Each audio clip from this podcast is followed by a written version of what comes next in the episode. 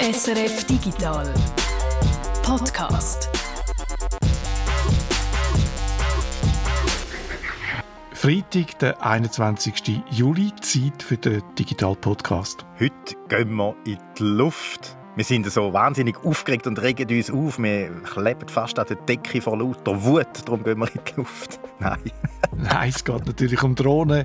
Es geht um professionelle Drohnen heute. Wir treffen Leute, die Drohnen für mehr einsetzen, als um sich selber zu filmen, wie es auf dem Surfbrett steht oder wie es gerade einen Anbau gibt am Haus. Es geht auch ums Bauen. Da boomen Drohnen besonders. Stichwort Vermessung und Inspektionen.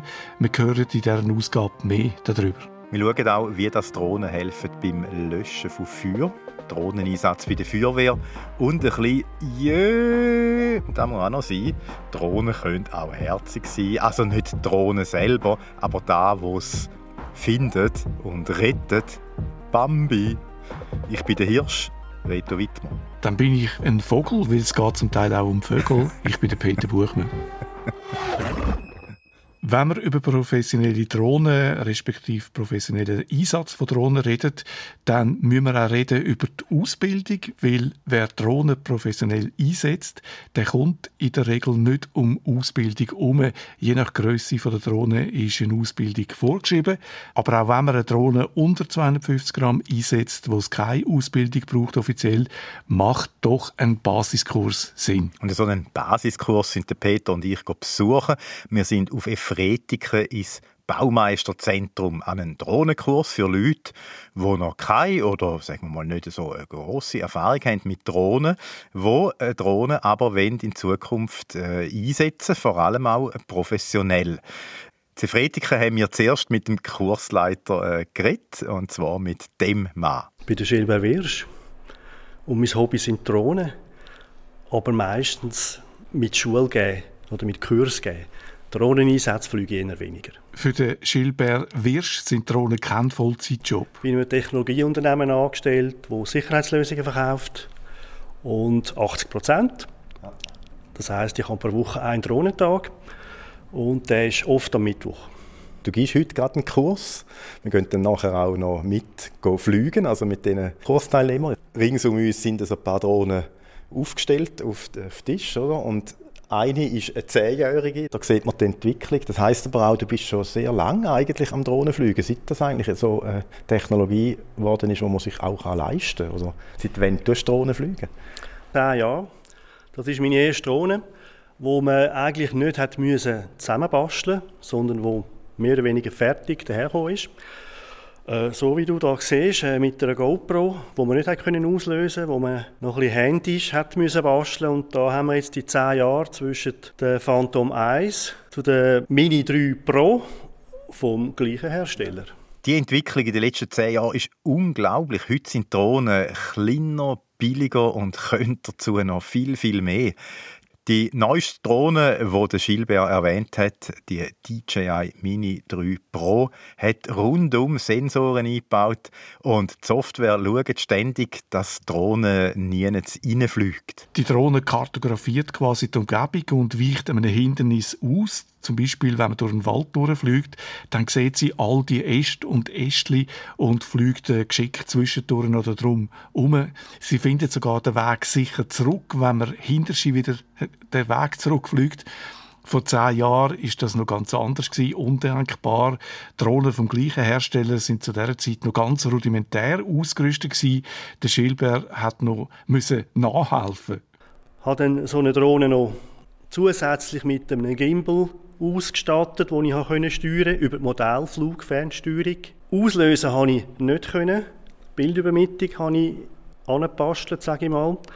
Dann habe ich auf 10 Sekunden Auslösezeit gestellt. Ich habe dann gesehen, was die Kamera gesehen hat und habe dann so können fliegen.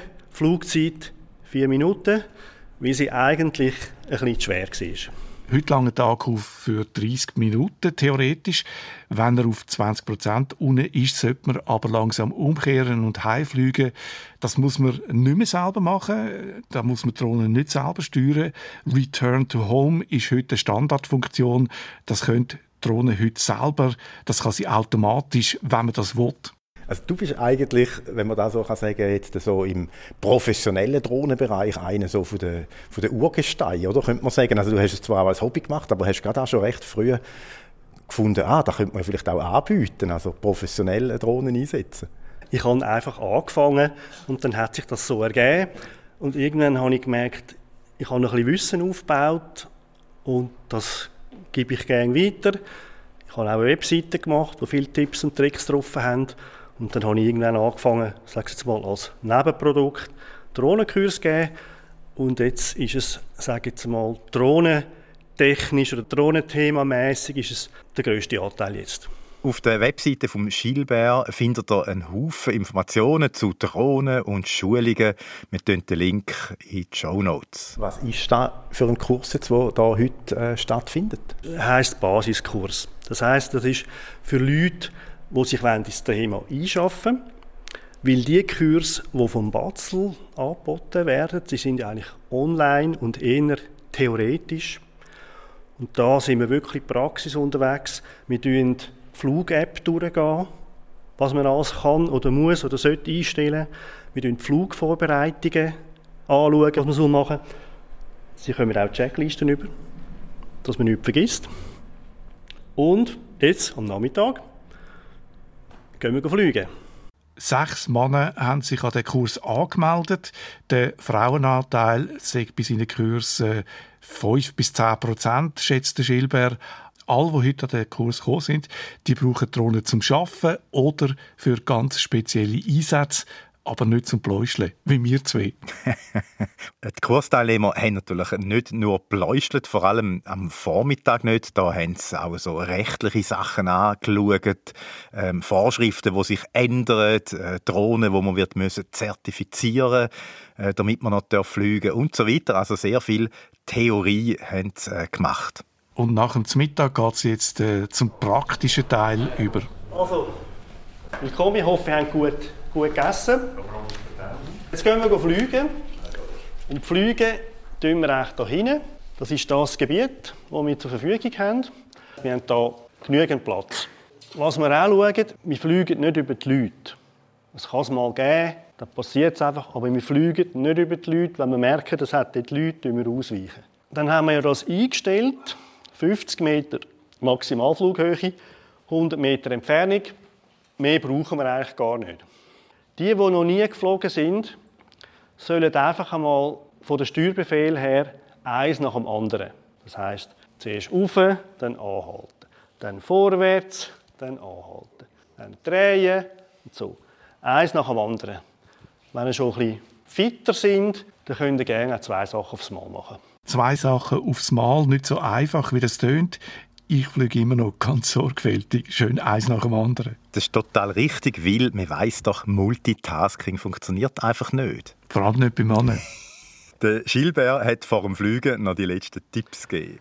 Wir schauen auch, und ihr werdet es noch ein paar Mal hören vielleicht, Start und Landung schauen die Drohne immer von hinten an. Weil nur dann stimmt links und rechts, wenn ihr hinter der Drohne steht. Wenn ihr die Drohne anschaut und ihr den Knüppel rechts über, die Drohne geht aus Sicht der Drohne rechts, aber bei euch geht es dann auf die linke Seite. Darum bei Start und Landungen immer die Drohne von hinten. Und dann endlich ist es losgegangen, nachdem sie ja eben am Vormittag ziemlich viel Theorie hatten. Ja, dann schnappt eure Drohne, nehmt ein Dreierpack Akku mit und ich sage mal eins, wenn die Akku fertig sind, dann hören wir auf fliegen. Die vier Gruppen haben das Material zusammengepackt und sind rausgegangen. Die einen haben offenbar, ja, man kann sagen, drauf gelangt. Ja, wird lustig. Das Ziel ist, dass alle gesund heimkommen heute. Auch wenn es lustig ist.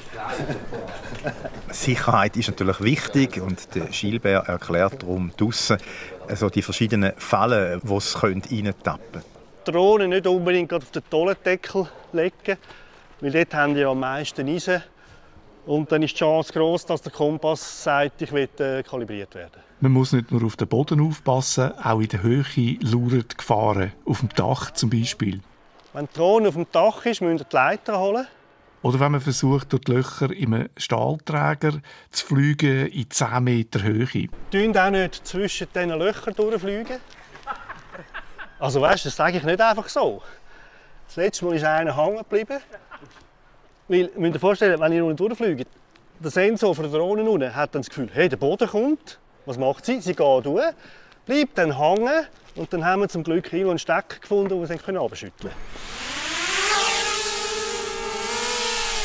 Der Schilbert hat einen Parkour zusammengestellt mit verschiedenen Übungen, so verschiedene Posten. Zuerst ganz einfach äh, starten, landen, dann einmal auf den Return to Home Knopf drücken, das einmal ausprobieren, wie es eben ist, wenn die Drohne von allein wieder dort ankommt, wo sie gestartet ist. Einmal eine Fassade fütteln und ziemlich anspruchsvoll den vierten in einem Kreis fliegen. Die Teilnehmer an dem Drohnenkurs sind äh, ganz verschieden, haben ganz verschiedene Erfahrungen gemacht schon mit Drohnen. Ganz junge kommen eigentlich selten, sagt Gilbert, aber sonst sind alle Alterskategorien vertreten. Auch die Motivation für den Kurs und fürs Drohnenfliegen sind ganz verschieden. Ich brauche es jetzt als Fotograf. Was machst du für eine Art von Fotografie? Ich mache zum Beispiel Landschaften oder auch äh, Architektur und Gebäude. Und dann ist es halt auch das Thema, Einhaltung in der Luft. Also wie näher kannst du an Gebäude an? Ja, und auch mit den Sicherheiten, wenn, wenn Menschen rumlaufen, dass das äh, eingehalten wird. Jetzt ist sie gelandet. sie sehen aber nichts, wir sind am Radio. mal. genau. Ja. Darf ich dich auch fragen, was ist für dich Motivation, um einen Kurs mitmachen? Also Motivation ist, dass du einmal weißt, wie die Drohne fliegt ihre Bedienung ist. Und äh, ich arbeite ja nicht mehr, sondern äh, ich will die Rehkitzrettung ich machen. Und zwar muss ich auch dann äh, die Handhabung haben der ganzen Infrastruktur bzw. vom Gerät, dass man weiß, wie es geht und dass man ein bisschen eine Übung bekommt, oder, das Ganze. Rehkids-Rettung, also junge Rehli retten. Der Kursteilnehmer sagt da etwas, wo man kurz die Pausentaste drücken müssen. Wir kommen kurz aus dem Drohnenkurs raus und schauen genauer, was das ist, die Rehkids-Rettung. Ja, da sind wir jetzt beim Jö-Faktor. Junge Rehe retten. Es ist ein schönes Beispiel, wie der Hobbyaspekt bei einer Drohne aber eben auch der professionelle Einsatz kann zusammenfließen, wie wahrscheinlich kaum bei einer anderen Technologie. Ich habe mit jemandem geredet, der so Rettungen schon seit sechs Jahren macht, in einem Verein, der heißt Rekids Rettung Schweiz. Ich bin Bruno Holliger, ich komme aus Winterthur. Ich bin seit äh, 2018 bin ich im Vorstand von Rekids Rettung Schweiz und ich tue mich selber auch mit der Drohne engagieren. Also ich gehe auch jeweils im Mai und Juni gehe ich raus und tue zusammen mit meinem Team da in Winterthur äh, Rehkitzretten. Der Bruno schafft als Informatiker im Verein Rehkitzrettung Schweiz. Ist er zuständig für das Ressort Forschung und Technik. Die Wurzeln vom Verein gehen eigentlich auf 2012 zurück. Das ist ein Forschungsprojekt am äh, BFH, an der Berner Fachhochschule gewesen, am Havel. Und das 2017 fertig geworden ist, das Projekt, ist das nachher eigentlich in den Verein übergegangen, dass das Wissen eigentlich weitergeht. Und das sind zuerst nur ein paar wenige gewesen. Drohnentechnologie ist vielleicht auch noch nicht so weit gewesen. Die Wärmebildkameras sind unglaublich teuer gewesen. Auch Drohnentechnologie, das sind riesen Drohnen gewesen. Das ist sehr schwierig gewesen, um die zu steuern. Und seither hat das sehr, sehr grosse Schritt genommen. Und mittlerweile sind wir 800 äh, Mitglieder im Verein. Wir haben 500 aktive Piloten, die zwischen äh, so Ende April, was langsam anfangen kann, bis so Anfangs Juli, in der höheren Lage kann es auch noch ein bisschen länger gehen, eigentlich Rehkitzrettung betreiben. Der Punkt ist eigentlich der, dass genau dann, wenn die Bauern äh, Gras mähen für Heu, dass dann eigentlich auch die Geissen, also die Rehkitzmütter, die Kids in die Wiesen hineinsetzen. Also ein Teil ist im Wald, aber auch ein anderer Teil ist im Gras hinein. Und mit der Mähmaschine sieht man die nicht. Also man hat keine Chance, um die von Auge äh, irgendwie vorauszusehen. Und darum kann das natürlich dann zu Verletzungen und auch zu äh, toten Kids führen, ist ganz klar. Weil die Mähmaschine, ja, scharfe Messer und ein Rehkitz, das kommt definitiv nicht gut. Und darum machen sie eben so Rettungseinsätze. Das funktioniert im Team von Bruno so. Der Landwirt meldet möglichst früh, wenn er welches Feld mähen will. Der Jäger hat so den Gesamtüberblick und gibt die Infos dann dem Team von Bruno weiter und die tun dann am Abend vor dem Einsatz den Flug vorbereiten. Das heisst, den Wegpunkt planen. Für die von euch, die in Sachen Drohnen vielleicht nicht ganz so bewandert sind wie andere, eine Drohne nach Wegpunkt fliegen bedeutet, dass man in einem speziellen Dienst am PC oder am Tablet auf einer Karte, wo man das Feld sieht, genau einzeichnet, wo die Drohne soll durchfliegen soll. Man kann also zum Beispiel sagen, Start vorne links vom Feld, fliegt dann exakt Grad am Feldrand nach, am anderen Ende drüllst du um 180 Grad und fliegst das Feld zurück, aber mit einer Distanz von sagen wir, 20 Meter zu der ersten Fluglinie, also so ein bisschen mehr im Feld drin. So kann man automatisch 100% vom Feld scannen. Die Drohnenpilotin oder der Pilot muss nichts machen an der Fernbedienung und kann sich ganz auf das Bild von der Wärmebildkamera konzentrieren. Das Wärmebild, das die Drohne liefert. Auf dem Bild sieht man dann ein Rehkitz, wie es eine andere Farbe hat, dunkelrot statt orange wie das ganze Feld, weil das Tier eben ein paar Grad wärmer ist als die ganze Umgebung. Dank dieser Wärmebildkamera sieht man das Rehkitz also auch, wenn es unter dem hohen Gras sitzt, also zudeckt ist. Mit einer normalen Kamera würde man das nie finden. Aber weil man auch mit der Wärmebildkamera ein junges Rehli nur dann sieht, wenn die Körpertemperatur vom Tier markant größer ist als die Umgebungstemperatur, müssen die freiwilligen Helferinnen und Helfer vom Verein immer früh aufstehen, weil es dann draussen eben kühler ist als die Körpertemperatur vom kleinen Reh und sich nicht schon alle Steine auf dem Feld durch die Sonne aufgeheizt haben und dann so aussehen, wie wenn es ein Reh wäre in der Wiese. Wenn so ein äh, Babyreh findet, ist es wichtig, dass der Bauer sofort das Feld meint, weil sonst das Risiko da ist, dass schon bald wieder ein neues Rehkitz auf dem Feld ist. Und das junge Reh, das man gefunden hat, kommt in der Regel in eine Kiste rein, wo es dann so lange drin muss warten bis der Bauer das Feld gemeint hat. Wenn man das nicht machen würde, würde es eben wieder sofort zurück aufs Feld. So ein Reh einzufangen ist übrigens ganz einfach. Also man muss eigentlich gar nichts äh, einfangen. Und da ist eben auch gerade das Problem, erklärt der Bruno Holiger. Junge Rehe haben in den ersten drei Wochen nach der Geburt einen Duckinstinkt. Das heißt, wenn Gefahr sich nähert, dann tun sie sich eigentlich nur kleiner machen. Also sie würden nicht wegrennen. Und das funktioniert bei Fressfeinden sehr gut. Aber bei einer Mähmaschine natürlich funktioniert das definitiv nicht. Also da sagt einfach das System, der Instinkt. Nach drei Wochen verflügt der Instinkt langsam, dann kommt langsam der Fluchtinstinkt her und äh, dann äh, rennen sie wirklich auch fort. Also das wird dann, dann auch je nachdem schwierig. Dort bleibt dann eigentlich nur, dass man es in, in ein näherliegendes äh, Waldstück treiben und das, äh, muss schauen, dass die nicht zurückkommen. Also das wird dann dort ein bisschen heikler, weil man es halt nicht festsetzen kann. Dann muss man äh, schauen, dass sie nicht zurückkommen, weil sie kommen sehr gerne wieder zurück an den Ort, wo sie sind. Wie viele Einsätze hast du schon geflogen da ja? Hey, das ist eine gute Frage. Ich bin im ganzen äh, etwa 25 Tage im Einsatz gewesen. Das kann immer heißen, also ein Einsatztag ist entweder am Morgen, am Abend oder beides. Und ja, Tag oder die Nacht besser gesagt sind dann schon sehr kurz und der Tag vielleicht ein bisschen anstrengender als, äh, als sonst, ja, weil man ein bisschen müde ist. In der Nacht Rehkitz retten und am Tag dann noch den normalen Job machen. In diesen paar Monaten, wo die Retterinnen und Retter unterwegs sind, ist da also sicher mehr als nur ein Hobby früh aufstehen und eben anstrengend. Vielleicht ist es eben genau typisch für ein Hobby. Hobby sind manchmal anstrengend und kostet in der Regel auch noch Geld. Das ist da ganz besonders der Fall, weil man braucht eine Drohne und eben nicht nur einfach eine Hobbydrohne. Und man braucht eine Wärmebildkamera, die geht ins Geld.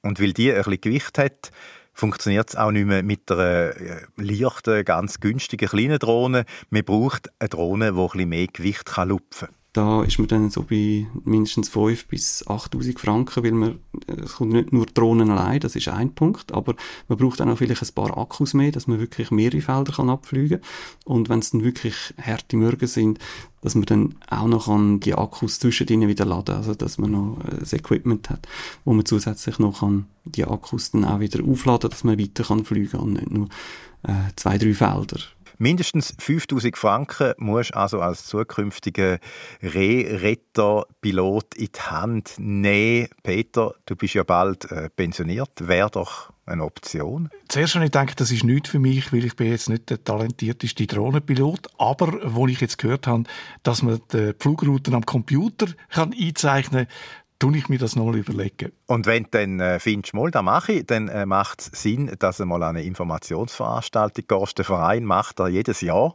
Jetzt im August ist es wieder so weit. An einem Abend online und an einem anderen Abend dann noch äh, vor Ort. Äh, dort machen sie dann äh, eine Live-Demo rekidsrettung.ch ist die Webseite. Äh, auch für die von euch, die vielleicht jetzt, äh, wie der Peter, auch ein bisschen Lust bekommen haben. Sicher eine gute Sache für die jungen Rehe. 3000 Rehkids haben sie gerettet letztes Jahr. Aber es ist sicher auch eine gute Sache für die Bäuerinnen und die Landwirte. Ich stelle mir vor, es muss grauenhaft sein, wenn man mit der Mähmaschine über ein Rehkreuz fährt mhm. und das dann verletzt oder verschnetzelt wird. Ein praktisches Angebot für die Bauern und das Angebot ist ja erst noch gratis. Ja, das ist eigentlich noch recht krass. Äh, und letztes Jahr haben die rund 500 Pilotinnen und Piloten vom Verein äh, insgesamt 3000 647 Einsatztage geleistet. Wenn man das einmal umrechnet auf Jahr, sind das fast zehn Jahre allein im 2022. Und wenn man natürlich die Zeit müsste als Lohn auszahlen ja, dann äh, wäre das wahrscheinlich ein bisschen schwierig. Es gibt etwa 200 Gönner, die im Verein Geld spenden. Dann sammeln es auch sonst Spenden. Je nach Kanton und Region gibt es auch äh, regionale Bauernverbände zum Beispiel, die finanzielle Unterstützung geben. Es sind aber nie äh, so Beiträge, dass man größere Sprünge machen könnte. Also zum Beispiel äh, für die 500 äh, PilotInnen äh, irgendwie ein paar Drohnen posten und denen dann zur Verfügung stellen. Man macht es also nicht fürs Geld, es ist Fronarbeit, wo aber einfach super befriedigend ist, draussen in der Natur, sagt der Bruno Holliger. Die Welt ist wirklich am Morgen noch so in Ordnung und wenn man dann sieht, dass, dass die Sonne aufgeht langsam, was man ja eigentlich äh, nicht wirklich will, man wünscht sich eigentlich, dass die Akkus noch viel länger haben und dass die Sonne noch äh, viel länger drinnen bleibt, dass man noch viel mehr Zeit hat. Äh, aber äh, es, ist, es ist trotzdem jedes Mal ein wunderschöner Moment. Und natürlich auch, wenn man einen Fund macht, wenn man weiß, hey, ähm, das, das Kids wäre jetzt wahrscheinlich einfach äh, vermäht worden, das hätte den heutigen Tag nicht überlebt. Äh, das, ist, das ist schon cool, wenn man dann so kann quasi ins Büro geht und für sich weiß, hey, ich bin morgen schon draußen gewesen, ich habe äh, ja, definitiv schon ein Erfolgserlebnis gehabt. Das ist schon sehr schön. Es macht wirklich süchtig, glaube ich. Nach dem kurzen Abstecher auf Winterthur zu den jungen Reli gehen wir wieder zurück in den Drohnenkurs auf Winterthur. Dann schlage ich vor, macht das Zeug parat und tönt euch einfach mal zuerst einfliegen, bevor ihr dann an die Posten geht.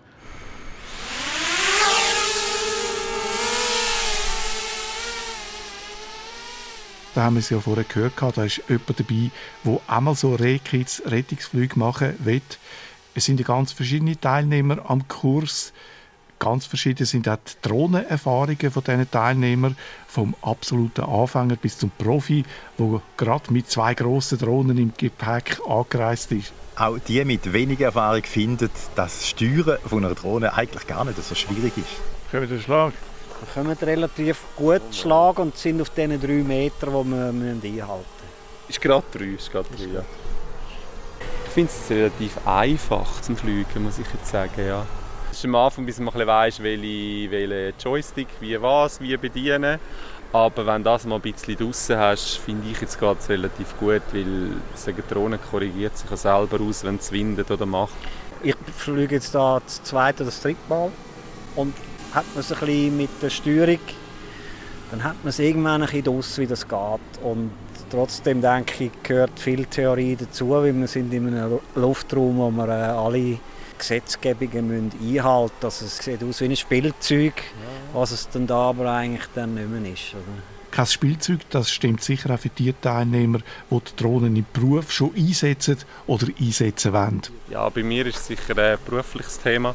Wir machen Gebäudeunterhalt, so Auswartung, Liegenschaftsverwaltung etc. Und da geht es halt wirklich darum, dass man mal kann sage jetzt Dachhängel kontrollieren oder wenn irgendwie ein Sturm war oder so, hat man schnell ein Foto machen die ganze Geschichte beurteilen. Sei es für Versicherung, für Eigentümer, hey, haben wir einen Schaden, wenn wir etwas machen, so sieht es aus. Die Stadt hat müssen mit Leitern und und und und teilweise auf Höhen, wo ich eben gar nicht mehr darfst. Oder musst Hebebühnen haben, um mal das erste Bild zu haben was ist überhaupt Sache. Das ist so ein das Ziel von der ganzen Geschichte bei uns. Ja. Ich bin Facility Manager und äh, ich setze das viel ein bei, äh, bei unseren Neubauten und bestehenden Bauten mit äh, Solarzellen. Wir möchten in Zukunft auch ein Wärmebild schaffen. Wir stehen uns selber weniger in Gefahr, wenn wir umklettern auf Gebäude und absichern. Kostet auch weniger. Wärmebild und Gefahr. Zwei Begriffe, die auch bei denen hier ein Thema sind. Ich werde Feuerwehrmann. Ein richtiger Feuerwehrmann werde ich. Jawohl, Feuerwehrmann will ich werden. Die Feuerwehr setzt immer mehr Drohnen ein bei Löscheinsätzen. Wie es das macht und was das bringt, das schauen wir in den nächsten paar Minuten an. Wir steigen wieder kurz aus dem Drohnenkurs aus und steigen in den Zug ein.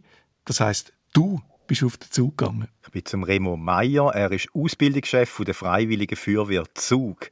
Freiwillige Feuerwehr, das heisst, es ist keine Berufsfeuerwehr, was nicht heisst, dass es nicht professionell sind. Das sieht man schon am Gebäude, wo ich den Remo getroffen habe. Das ist äh, das Feuerwehrgebäude der Stadt Zug. Wir haben hier im zweiten Stock unsere Büroräumlichkeiten. Da hat es äh, Fitnessraum, Sportmöglichkeiten, Werkstatt. Äh, Im ersten Stock hast du Atemschutzwerkstatt, Kleidermagazin und dann im EG und im UG ist äh, Fahrzeughallen und wir rücken ab da aus. Ja. Und da im Gebäude drin, in einem kleinen Raum, ist auch das Depot der Drohne. Sie ist in einem grossen Alukoffer drin. Der Remo Meyer macht den Deckel auf. Du siehst da vor dir die DJI 300 Drohne, die ist äh, klassisch im Anthrazitfarbig gehalten, ist etwa einen Meter auf einen Meter, ein bisschen, ein kleiner, hat vier Propeller.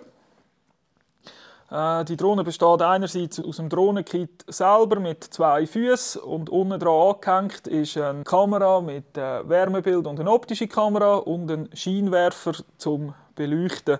Hat überall die, die Sicherheitseinrichtungen dran, wie all die Lämpchen und die Sensoren, also nie nicht kannst reinfliegen.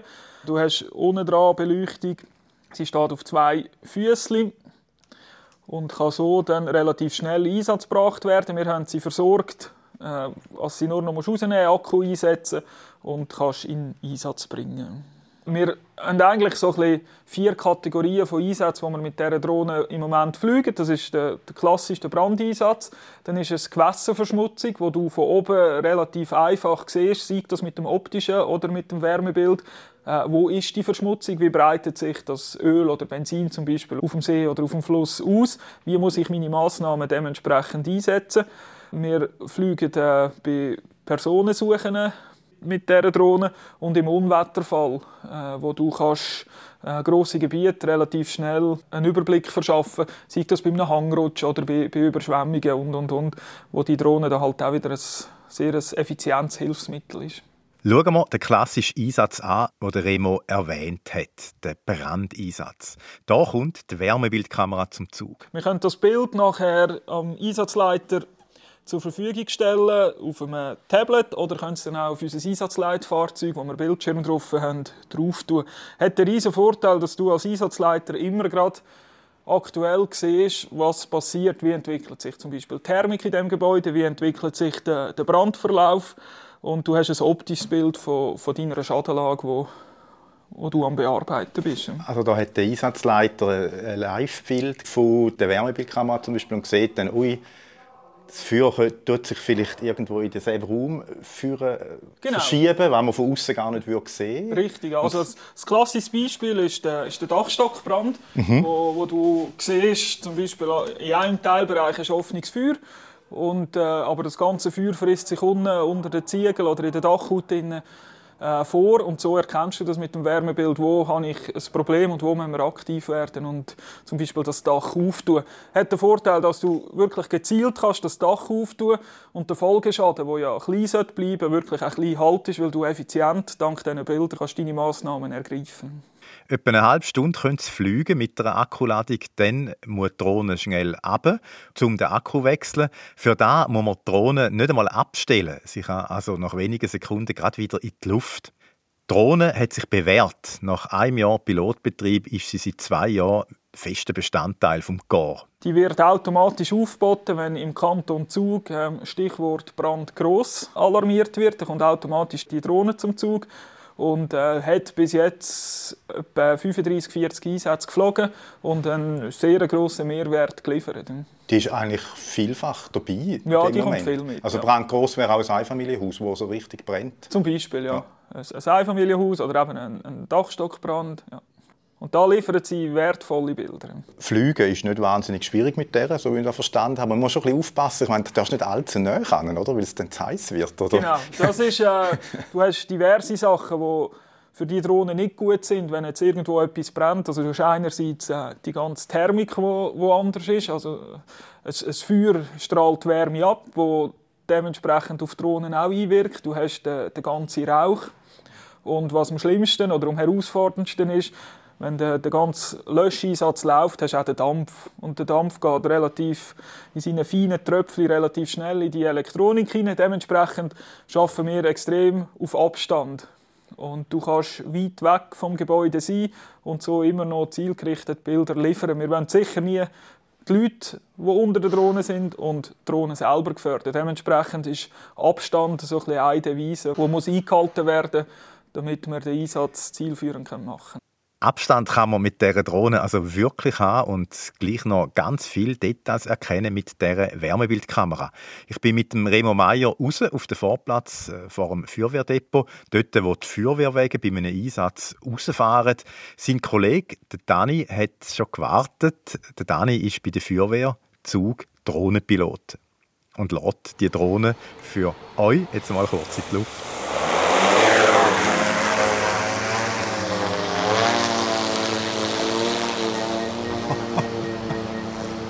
Bisschen lauter als ein anderer. Ein bisschen lauter und vor allem, sie war 10 Meter oben und dann hat man aber richtig den Wind Ja, den Downwash, wie bei einem Helikopter, den spürst du. Krass, ja. ja. Wenn wir den Split ausschalten, das ist die ganze Wärmebildkamera. Da sieht man jetzt die Stadt Zug.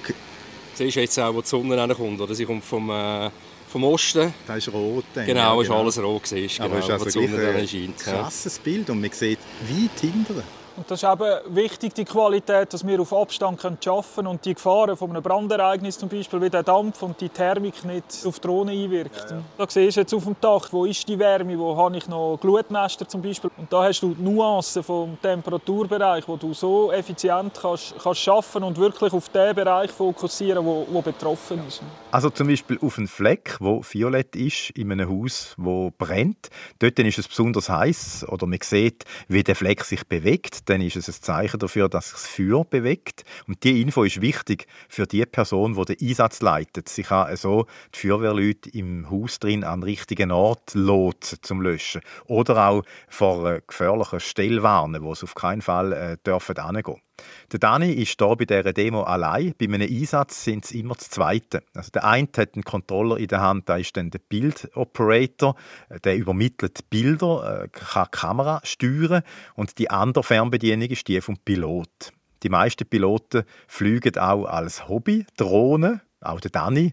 Und eigentlich sei es kaum ein Unterschied, so eine 249 Gramm Drohne zu fliegen oder eben die da, wo ein Startgewicht hat von doch immerhin fast 10 Kilo. Aber ein bisschen mehr braucht es dann halt schon noch. Es sind Profis da und ohne Ausbildung wirst du kein Feuerwehrdrohnenpilot, sagt Remo Meier mich juckt und darum komme ich natürlich nicht um die Frage herum, was müsste ich machen, um Drohnenpilot werden bei Ihnen in der Feuerwehr? Wenn jetzt als Neuling zukommst und da gerne würdest mitmachen dann sind es sicher zwei externe Kurse, die du besuchen musst und dann halt vier Abendübungen und den eintägigen Weiterbildungskurs und dann halt auch freiwillige Flugtrainings und der beste Lehrmeister ist immer der Einsatz. Dort lernst du am meisten, dort kannst du am meisten Erfahrungen sammeln und beim Mitmachen an diesen Einsätzen. Wir machen immer so ein After-Action-Review, was wir ausfüllen und äh, dementsprechend, dass wir all die Erkenntnisse können, können sammeln und es sind ja nicht immer alle Piloten dabei, dass wir die Erfahrungen äh, auch können den anderen Piloten weitergeben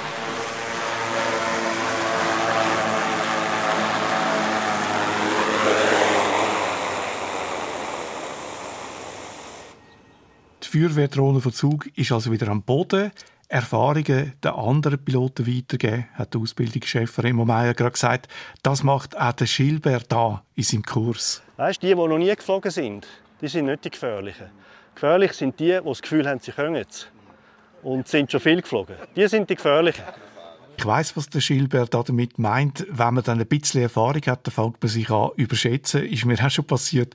Ich bin dann in eine Wand hineingeflogen. Aber das gilt natürlich nicht für die, die Geld verdienen mit Drohnenflügen, für die absoluten Profis. Wir haben ja gesagt, wir reden heute über die professionellen Drohnen.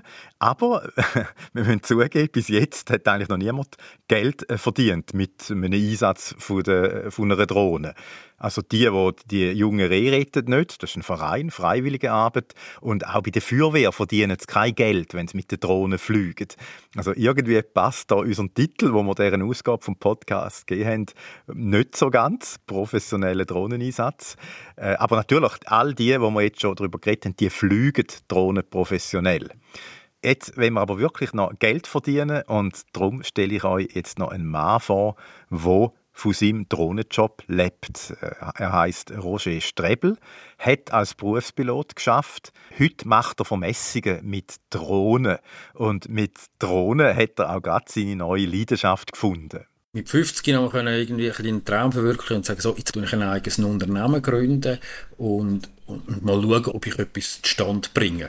Das Unternehmen heißt Safe RC oder RC und der Roger hat etwas zustande gebracht in den letzten paar Jahren. Das Business nimmt gerade so richtig Fahrt auf. Weil ich eigentlich relativ früh erkannt habe, äh, was man mit Drohnen alles machen kann. Also eben nicht, nicht der Hobbybereich, einfach filmen und fotografieren, sondern halt eher der kommerzielle Bereich.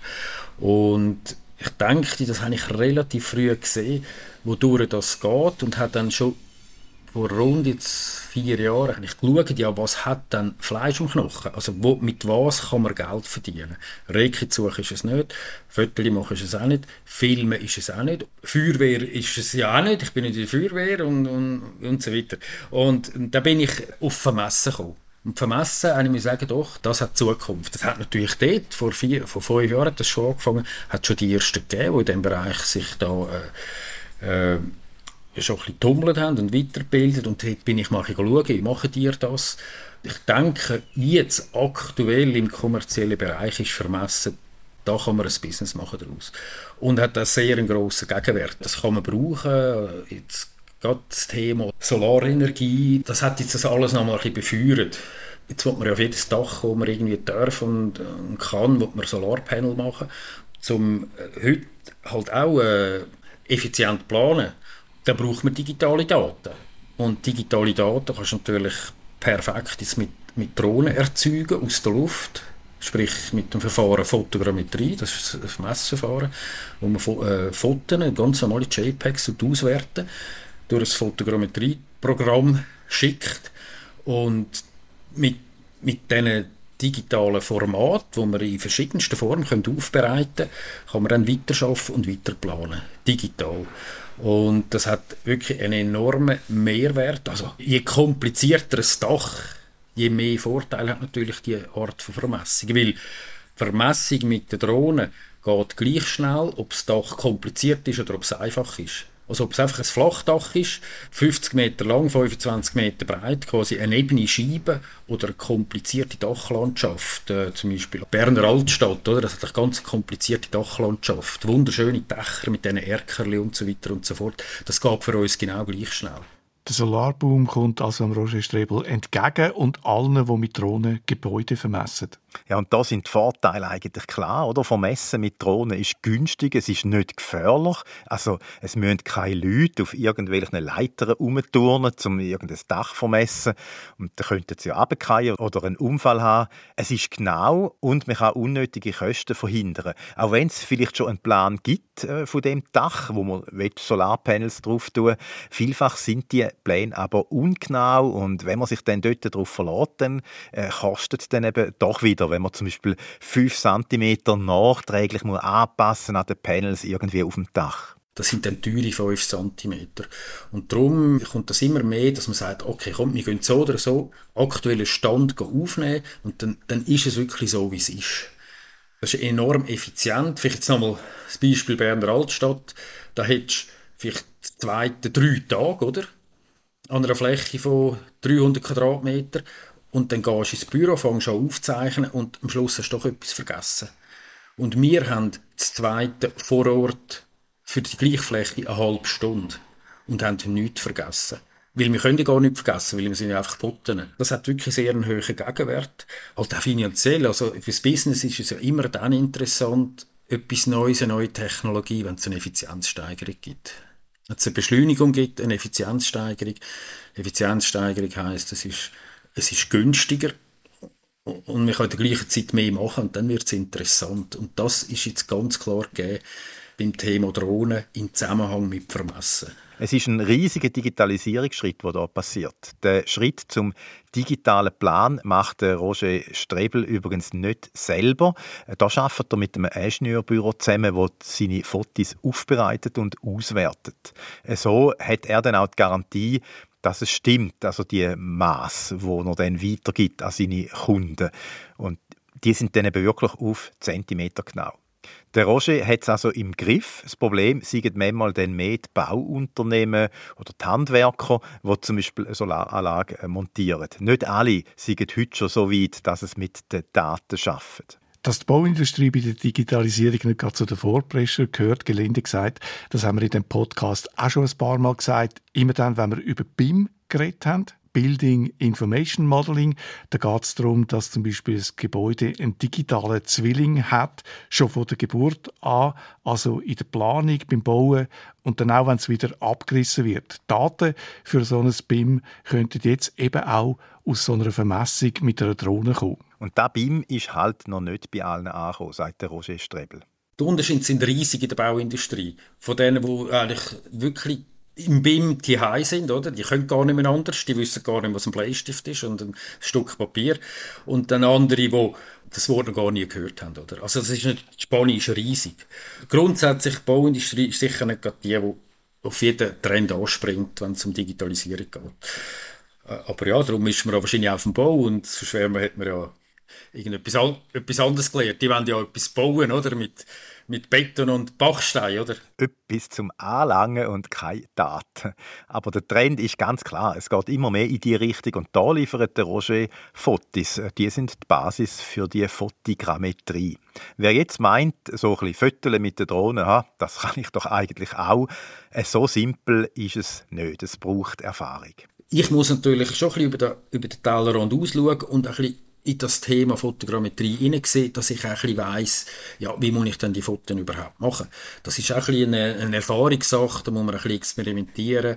Das kannst du nicht in einem Kurs einfach so lernen. Die Grundlagen schon, aber es gibt dann auch noch viel zu experimentieren und ein bisschen, wie hoch fliege ich, wie, wie schnell fliege ich, wie muss das Licht sein und so weiter. Das ist eine Erfahrungssache, wie jedem anderen Job auch. Ah, hat es denn da gegeben am Anfang, dass das Ingenieurbüro gesagt hat, hey, ah, da, so können wir es nicht berechnen, musst du nochmal gehen, weil irgendwie... Ja, ja, das hat es natürlich sehr viel Geld gegeben. Dann gesagt, ja, du bist zu wenig Fotos, zu viele Fotos, bist zu tief geflogen, bist zu hoch geflogen. Aber mit der Zeit weiß man natürlich dann, wenn ich das zweite Mal an das gleiche Objekt herkomme, dann weiß ich natürlich jetzt schon mit, mit der Erfahrung, okay, da, da muss ich auf das schauen, auf das oder auf das schauen. Aber doch, das hat viel Zeit in Anspruch genommen, probieren, ausrechnen, wie ist das Resultat, nein, nicht gut, wieder gehen, wieder probieren, nochmal gehen, ein drittes Mal gehen, ein viertes Mal gehen. Ja, das heißt sehr viel äh, Experimentierarbeit dahinter. Heute kann er sagen, wir können 95% von allen Fällen abdecken und es verhebt von Anfang an. So ein Projekt kann übrigens auch ein Kiesgrube sein, wo man immer wieder einmal abfliegt, um eine Volumenberechnung zu machen und äh, weil man will sehen, wie sich das Volumen dann verändert in so einer Kiesgrube. Ich habe den Roger gefragt, was für ihn bis jetzt das grösste Objekt war, das er vermessen hat. Das Bundeshaus am Stück. Hast du vermessen? Ach so, cool. Ja, das ganze, Bund das ganze Bundeshaus und, äh, und das Berner Münster. Das dort auch eingebunden werden ins digitale Modell von der Stadt Bern. Die Stadt ist ja heute digitalisiert und, und die wollen ein paar optische Highlights und dann wollen sie gerne so Bundeshaus einbinden und das, das äh, Münster von Bern. Geht es immer um, ums Vermessen bei deinen Einsätzen oder machst du manchmal auch so, es gibt ja auch noch so Inspektionen, also dass man irgendwie ein Chemie anschaut, ob es irgendwie Risse in der Fassade hat oder, oder so Sachen, wo man dann ja auch Fotos macht, aber da geht es ja dann eigentlich nicht ums Vermessen im Jahr. Ja, das ist auch ein Anwendungszweck. Äh, das ist ein bisschen einfacher als das Vermessen. Das ist sicher ein guter Einstieg, wenn man im Drohnenbereich äh, äh, ein bisschen Business machen dass man in der Sichtinspektion anfängt, halt Fotos dort auswerten.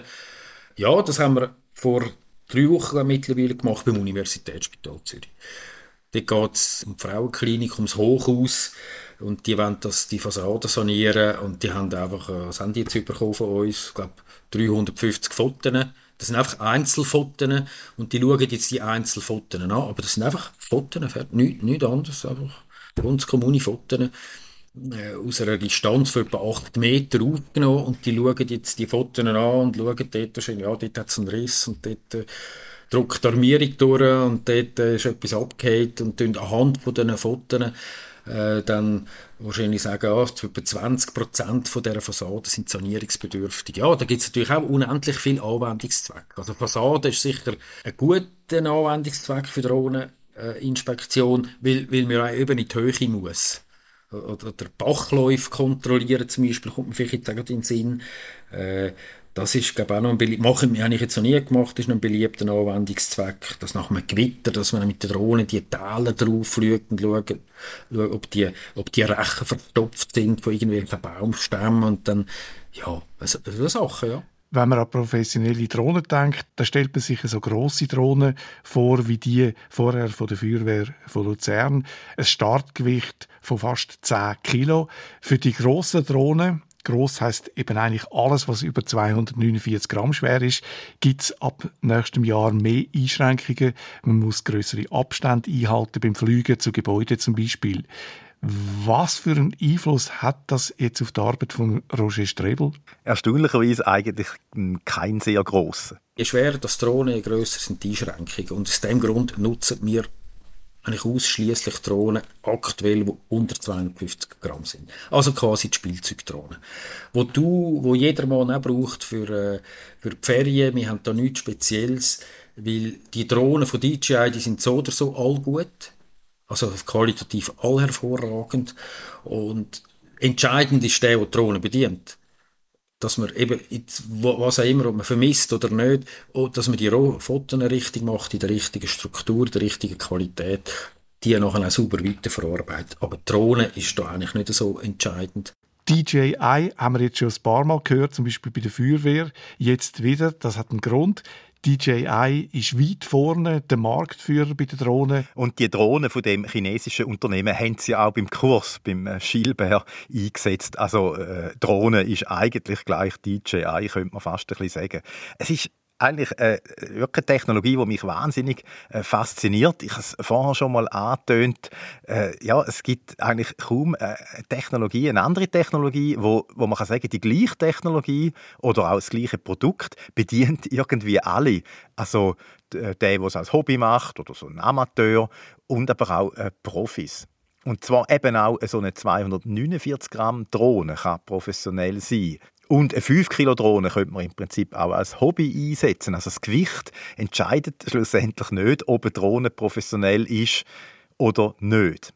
Aber klar, je größer eine Drohne ist, umso professioneller äh, wirkt da auf die Leute, die vielleicht zuschauen bei einem Einsatz. Und das kann auch manchmal ein bisschen mühsam sein, sagt der Roger, der selber ja die kleinen und leichten Drohnen einsetzt. Wenn du natürlich auch mit der Drohne quasi im Hosensack kommst, dann haben sie das Gefühl, das kann ja nicht gut sein. Aber wir haben uns, glaube ich, manchmal genug bewiesen, es funktioniert und der Kunde muss ja gar nicht sehen, mit was dass wir das machen. Sie sind eher enttäuscht, eben, wenn sie dann fragen, ja, wo müssen wir alles absperren, sagen die, wir müssen gar nichts absperren. Ich kann da quasi da neben, nebendran auf dem Spielplatz starten, wenn niemand dort wäre. Das Angenehmste ist, wenn der Kunde gar nicht sieht, wie wir das machen. Weil vom Resultat ist er so oder so begeistert in der Regel. Wenn er zuerst noch sieht, mit was wir machen, das, das trübt dann die Freude meistens ein bisschen, oder? Und das ist nicht das, was wir wollen, oder? Der Vorteil der kleinen Drohnen ist aber halt bestechend. Viel weniger Bewilligungen braucht es, respektive in der Regel gar keine. Weniger Einschränkungen, weniger rechtliche Probleme. Und wenn du da Recht ansprichst, Privatsphäre, ist natürlich auch ein Thema für den Bruno.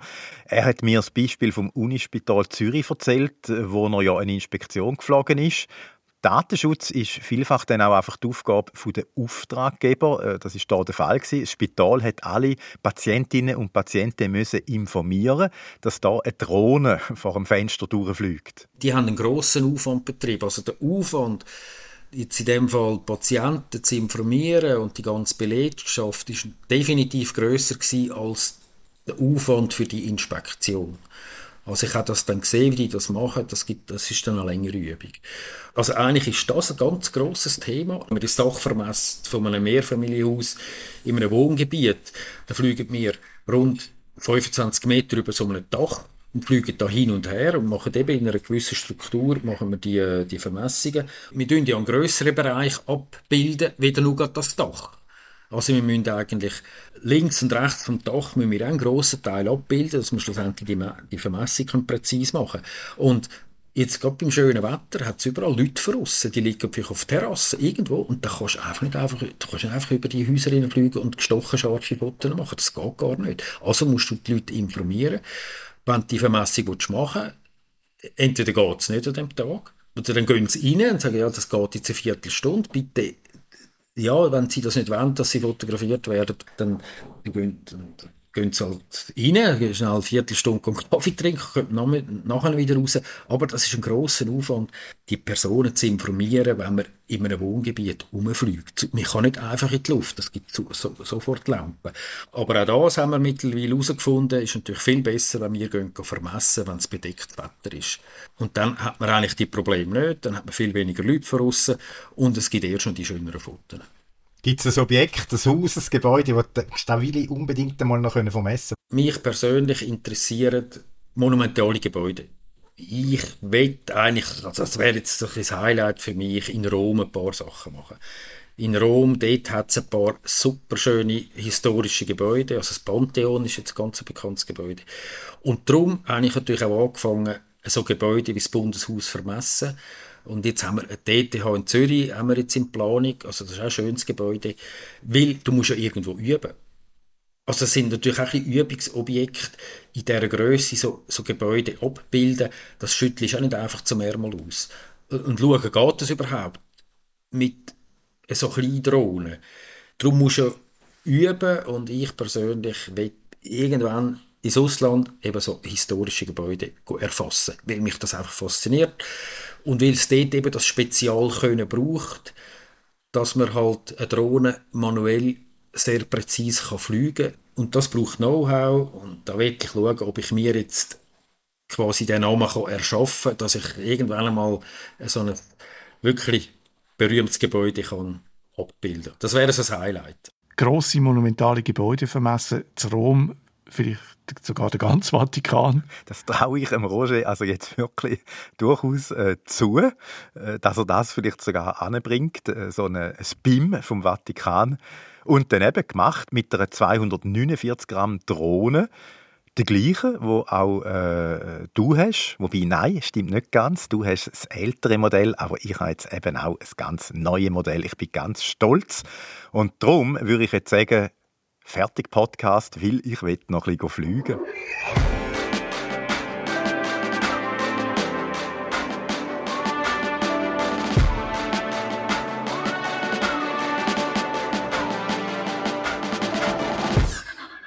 Dann sind wir jetzt am Schluss von dem Podcast. Ich gehe auch fliegen. Ich tue noch den Umbau bei uns dokumentieren mit der Drohne. Aber du hast es ja schon vorher gesagt, ich habe halt noch das alte Modell. Aber du hast ja bald Geburtstag.